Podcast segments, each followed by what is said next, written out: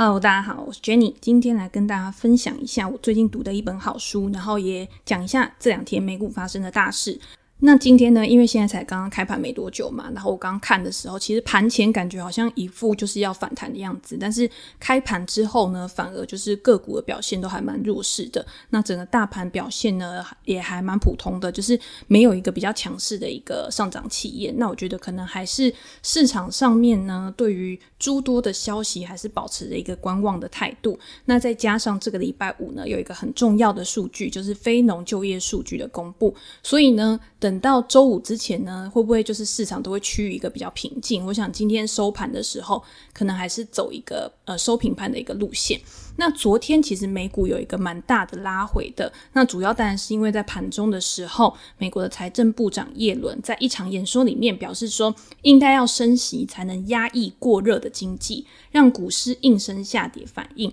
那今天早上很多人就说啊，就是因为耶伦讲的这句话啊，所以才导致美股就是有一个重大的拉回。可是美股其实在这几天都表现的还蛮弱势的，然后也已经有蛮大幅度的拉回，尤其是高成长股的部分。所以我觉得也不一定只是因为耶伦的关系。那他讲到了通膨的问题呢，其实在之前包括了鲍威尔联总会主席，或者是像巴菲特，甚至是有很多其他的一些专业人士，也都有提出一样的论调。那我们也知道有很多公司在这次财报公布之后呢，都有说因为原物料价格上涨的关系，所以所以在下半年的部分会开始调涨他们的价格。那这个价格上涨，当然就是会有一个通膨的状况慢慢的形成嘛。那去年的基期因为非常的低，所以通膨就是表现在价格的上涨上面。那鲍威尔的意思是说呢，因为基期低，所以这一次的。呃，价格上涨、通膨上升，其实是一个暂时的现象，主要还是要回到就是基期回到比较正常的状况下的时候，通膨是不是还是有一个持续攀升的状况，才会来做一个调整。所以我自己会觉得现在还不用太担心。那股市如果有拉回的话，比较好的公司，体质很好的，业务表现不错的，这一次的财报公布之后呢，还是有持续在成长的公司，反而可以趁这个时间来做一个布局。那礼拜五的非农就业数据其实真的很重要，包括了失业率或者是其他像薪资啊，或者是工时成长的部分，都可以告诉我们说现在的景气到底是有多热络，然后到底是恢复到什么样的程度，也让我们对目前的一个市场的走势呢会更有掌握。那这一次的需求激增、价格上涨，到底是什么原因造成的？其实主要还是因为过去这几年企业他们的投资其实没有到非常积极的状况。那在疫情之后呢，我们的生活习惯、消费习惯都有一个很大的改变，都逐渐转往线上的业务发展。很多企业其实也在做一个数位转型，导致说很多产品的供应链啊，或者是服务，它没有办法去这么快速的去调节，然后去符合现在这个需求激增的情况，自然就会导致供应链短缺的一个情况，一直调涨价格也没有办法去解决。尤其是汽车行业在这段时间受到很严重的影响。像这阵子公布财报的蔚来汽车，其实也有提到这个情况，然后福特汽车也有提到缺料使得他们第二季的产量会减半，然后原物料的成本上升也会影响到下一季的获利。通用汽车在今天公布了它的财报，虽然说是优于预期的，但是同样因为晶片短缺的问题，使得公司的产能下滑，所以在开盘之后呢，其实也是走一个比较弱势的一个情况，虽然没有到下跌，但是就是走在一个平盘附近，没有太大的一个变化。那像昨天。天有德国半导体制造商英飞凌，它也公布了财报。它这次的财报是非常好哦，营收年增三十六个 percent，需求很旺盛，所以使得业务大幅度的增长。尤其是在汽车业务上，车市非常好，所以导致说他们在汽车业务的净利年增了十四个 percent。但是却因为晶片短缺的问题，他们取消了全年的营收指引，所以那么好的财报开出来，结果还是让他们的股价下跌去反映。这就表示说，晶片短缺这个问题已经影响到这些公司的正常营运。那除了影响到这些公司的获利之外，他们如果暂停生产的话，这些员工他也没有事情做，那他也没有薪资可以领，你慢慢的就会影响到整个国家的经济，所以这个也是拜登政府他们现在很急于想要去解决的问题，急于的去投资在这个半导体未来的一个制造上。但是你今天投入了之后，你要正式可以去量产，也不是一时半刻去可以去解决的。所以这个缺料的问题之后会怎么发展，然后跟解决，也是大家很关注的问题。那当然也会影响到整个产业跟经济的一个发展。那如果讲到像通膨啊，或者是价格上涨，会不会有其他可以受惠的产业，它比较不会受到影响的？包括我自己会觉得说，我最近还蛮看好能源啊、房地产、原物料这些类股，都是可以观察的标的。可是我明天会到财经 M 平方去录 Podcast，也是分享这个相关的主题，所以我今天就先不多说。我今天就想要先跟大家来分享一本我最近看的好书。那在最后呢，也有分享抽书的活动给大家。那这一本书呢，就是亚马逊创办人贝佐斯的《创造与迈向》。那本来这个出版社呢，他寄给我这本书，他是希望说我可以办丑书活动就好。但是我自己看一看呢，觉得这本书的内容很精彩。然后我想说，大家有的时候买书没有时间去看，那我就可以跟大家分享一下里面的重点，跟我自己的一些心得，让大家如果真的对这本书有兴趣的话，然后就可以再去买来读。那我自己会觉得说，书其实有分很多种，有一些书是它是有时效性的，就是像趋势类的书，或者是呃一些时事类的书，你买回来你就是一定要赶快把它读完的。如果你再过了一两个月，甚至是一两年之后再读，里面的内容有一些都已经过时了，它已经没有办法符合时事了。像有一些科技变化的书，如果你今天隔了一阵子去读，现在科技变化的速度这么的快，可能都已经有新的科技去补上。那这些书呢，其实你买回来不看，然后最后一定就是浪费掉。但是有一些书呢，是你摆在那边，你随时随地抽出来，然后读个一两章，你都会很有收获的。那这种书呢，就是比较经典的书籍嘛。第一个就是理论类的书，基础知识的书，这个东西就是工具书，所以你只要有需要的时候，你拿出来，这种东西是比较不会过时的。那还有一种呢，就是传记类的书。传记类的书，我觉得常常读了之后，也都是收获很多。那像《致股东信》，其实也是一个很好的一个阅读刊物。巴菲特的《致股东信》一定是必读的嘛。那亚马逊的创办人贝佐斯的《致股东信》也是必读的。那这一本书呢，《创造与迈向》，它就是集成了亚马逊创办人贝佐斯他过去的访谈跟他的讲稿集结在里面，然后也收录了贝佐斯他每年的致股东信，一共有二十四封。那本来呢，在英文版的时候，它是没有二零二零年的自股东信，但是中文版的时候呢，出版社就特别收录了最新的自股东信在这本书里面。所以你买了这本书之后呢，你也可以获得二零二零年的自股东信在里面。我就觉得说这本书读起来会更有价值，因为大家也知道，今年是贝佐斯最后一年担任亚马逊这家公司的 CEO。那之后呢，他就说他要去更专注在太空探索的这个领域。所以我觉得这本书呢，也是还蛮有一个纪念的价值跟意义的。那在最一开始呢，这本书还有贾伯斯传的作者艾萨克森去专门导读书里面的内容，提供他自己对贝佐斯的认识，在他的心里面，或是在他的观察里面，贝佐斯的领导风格跟他经营亚马逊的手法是怎么样把亚马逊带领成为世界上最强大的企业之一。那贝佐斯到底是如何去成就亚马逊帝国的？这本书的主轴其实不偏离我们对亚马逊原本的认识。我们对亚马逊原本的认识是什么？就是以顾客为尊嘛，什么东西都是要以一个长期思维导向去思考，然后你要思考每一个决定未来会对公司造成什么样的影响。这个影响呢，有没有办法去巩固亚马逊在市场上面的一个领导地位？举一个例子来说，呃，在美国一般公认会计原则之下，很多执行长都会希望把自己的一个财务报表做得很漂亮。但是亚马逊他会选择说，他要以未来的现金流现值为最大化作为目标。贝佐斯非常重视现金流这个概念。那这两个有什么差别呢？一个是盈余，一个是现金流。很多执行长他会在他的任内希望说，这个盈余的数字是非常漂亮的。第一个是他可以为他自己创造一个完美的绩效表现。当大家就提到这家公司的时候，就会说：“诶，这家公司获利很漂亮啊，获利很稳定。”很持续，然后也代表说这家公司是很有竞争优势的。那或者是呢，因为盈余很漂亮，所以他在股权的奖励上面可以获得更多的好处。这个就是一个很大的诱因，让这些执行长呢，把他的营运重点全部都放在短期的效益上。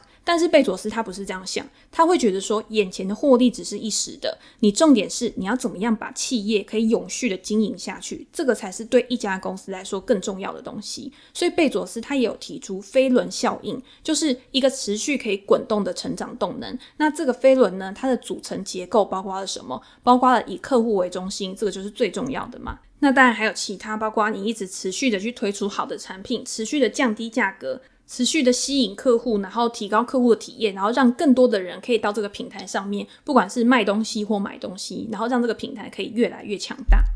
那如果你在看这一本书的时候，因为它里面有二十四封亚马逊的致股东信，你在每一封信里面都可以看到这样的经营哲学注入在其中，建立起亚马逊的一个核心文化。这个文化呢，其实你看，连我们自己就是在外部人啊，都已经这么了解，然后这么认同的一个情况之下，公司里面的每一个人，他一定都是拥有相同的信念，才有办法在公司里面去工作。因为他认为这样的商业模式是可以持续下去的，而且他拥有信心，就是这家公司可以越来越强大，他才会愿意待在这家公司里面。尤其是亚马逊里面都是这么优秀的人才的时候，亚马逊非常的看重人才，他会觉得说，今天如果好的人才来到亚马逊，他不只是会努力的工作，然后创造产出而已，他更可以在这个工作当中呢，去享受很多的乐趣，享受很多乐趣，心情好的时候呢，就可以去激发他们的创意，为亚马逊带来更多更多不一样的一些。呃，产出或者是一些 idea，然后可以让他们有一个更好的一个商业模式或者是产品可以去推出。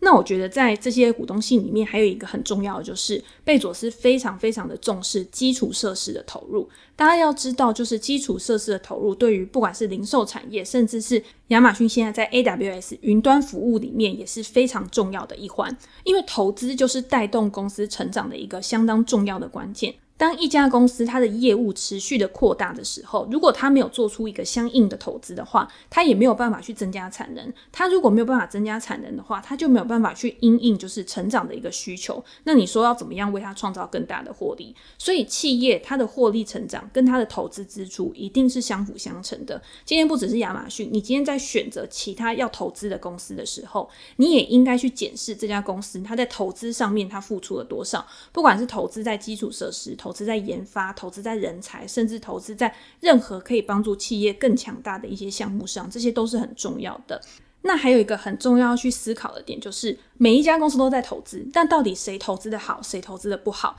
就是你要去思考说，这些公司它在投资的时候，它为这家公司带来的获利报酬率有没有大于它所付出的一个成本？一定要是在你的报酬率大于你付出的成本的情况之下，才有办法去推动成长的嘛。如果你今天投入了很多很多，但是你都没有得到相应的报酬，甚至你获得的是低于你付出的成本的，那这样子企业反而不会成长，它反而会持续的去衰退，因为它等于就是一直在吃老本，而且它这些投资是非常的不具有效率的。所以这个就是大家在投资的时候一定要特别看重的一个指标。那举例来说，一九九九年的年报里面，亚马逊在早期的时候就已经。相当积极的在投资基础设施，采取集中配送的方式，让亚马逊可以以两亿两千万美元的存货和三亿一千八百万美元的固定资产，打造出二十亿美元的事业。大家要知道，我前面就是投入了大概五亿多美元的一个成本，可是我却可以创造出二十亿美元的事业，这个是对亚马逊来说非常划算的一个投资。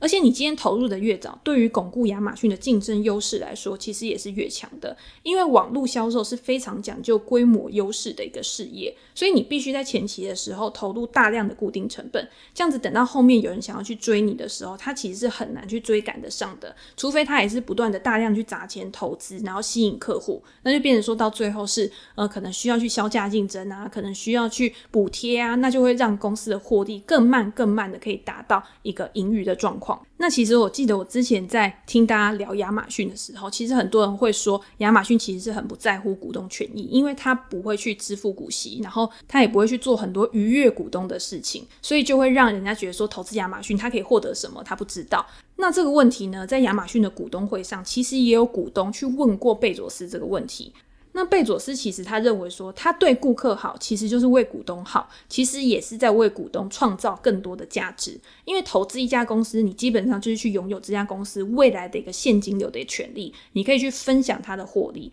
当亚马逊它去利用科技，持续的去降低成本，提高周转率，持续的努力去提高收益，持续的去扩大它的客户的时候，越来越多的顾客到亚马逊的平台上面去消费，让亚马逊的财务表现也可以越来越好。股价呢，大家都知道，就是这几年已经飙涨到非常夸张，现在每股是三千五百美元左右嘛。那股东有没有办法可以受到好处？那价格的上涨，股东一定就是受惠最大的一方。所以一家公司它要怎么样去对它的股东好？实际上，它只要好好的去营运它的企业，持续的去让它的企业成长的话，那自然而然股东就会是最大的一个受惠者。那我们刚刚有讲到，就是说亚马逊它其实用了很多科技，然后去让它降低成本，提高它的生产效率。书中有提到，亚马逊运用很多量化的方式去评估，说它该降价多少，可以带来多少额外销量的提升。这个听起来是不是有点违反大家的认知？就是我们今天都知道嘛，你今天一家公司的营收是源自于价格乘以数量，所以你今天你最好是价格上涨，或者是你的数量增加，这样你的营收就可以持续的去成长。但是亚马逊它是反其道而行哦，它是利用效率的提升和规模经济，然后来让它可以降价，然后又可以吸引到更多的客户，用这样的方式呢，去让更多更多的客户来它的平台消费，然后产生一个正向的循环。亚马逊认为，它用这样的方式可以在长期创造更多更多的现金流进公司。但是在前期呢，你要支付出去的一个成本跟投资也不小。例如说，像它的 Prime 会员制就是一个很好的例子。推出的时候，免运费的服务或者是其他很多很多的福利，在短期对亚马逊的获利都是造成很大的影响的。但是 Prime 会员现在呢，也持续的一直不断的累积。那当这些会员呢，未来有越来越多的变现管道的话，对亚马逊来说呢，真的就是会创造更大的价值。那我觉得，以一个经营者来说，贝佐斯可以拥有这样的远见，然后跟态度，其实真的是非常的厉害。然后也因此呢，可以让亚马逊到现在就是变成世界上最伟大的企业之一。但是我觉得这东西呢，其实有好也有坏，就是我们常常会说的，你要从两方来想。同样的思维呢，其实也创造了很多争议。像亚马逊网站上面，它的第三方卖家跟亚马逊，它其实自己也是互相在竞争的。除非第三方卖家可以提供更优惠的价格，才可以让呃顾客来亚马逊的网站的时候，可以更快的找到这些第三方卖家的产品。那这个也会让人家觉得说，那你是不是就是在逼迫第三方卖家去降低它的售价？那也等于就是说削减第三方卖家的获利。但是亚马逊会认为说，我的原则就是都是统一的，我同样是以顾客为准，所以在理性上面这个东西是说得通的。只是在情感上面呢，你就会觉得说，亚马逊真的是一个很残酷的公司。不过我觉得这个东西呢，在长期来看，一定还是帮第三方卖家带来的好处是多于它的坏处的。因为在亚马逊平台上面销售的第三方卖家，其实也一直不断的在成长当中，占比是逐渐升高的。那就是看大家是从什么角度，然后去看待亚马逊这家公司的。好，那接下来呢，那我们也都知道，就是贝佐斯很喜欢说，就是每天都是第一天，就是你要保持第一天的热忱跟活力，然后跟动力可以持续的去进步。那也有人呢去问贝佐斯说，那第二天是什么样子？那贝佐斯认为说，第二天是停滞，接着是无足轻重，再来是痛苦难熬的衰退，接着是死亡。也因此，为什么我们要始终维持在第一天，永远维持着第一天的活力？这听起来好像很可怕，就是不管你今天是。讲一个人或者是一家企业，其实面对到第二天之后的一个衰退、停滞，甚至是死亡，其实都是一个很恐怖的一个历程。那当然，更是一家企业想要去避免这样的情况发生。那第二天之后呢，就是你即将去迎接你的衰退，你要怎么样去预防说这样的情况不会发生？以亚马逊来说，他会觉得说，只要你每天保持逆向思考。第一个就是你以顾客为尊，那你就是要从顾客的角度来想，你要提供什么样的服务给他们。贝佐斯在里面其实提到一个很重要的观念，他会觉得说，如果你今天在经营这个事业的时候，你在想你要提供给你的顾客什么东西的时候，你如果是用内在的力量去驱使的，那你一定会在顾客他提出行动之前，就已经先想到你要给他什么东西了。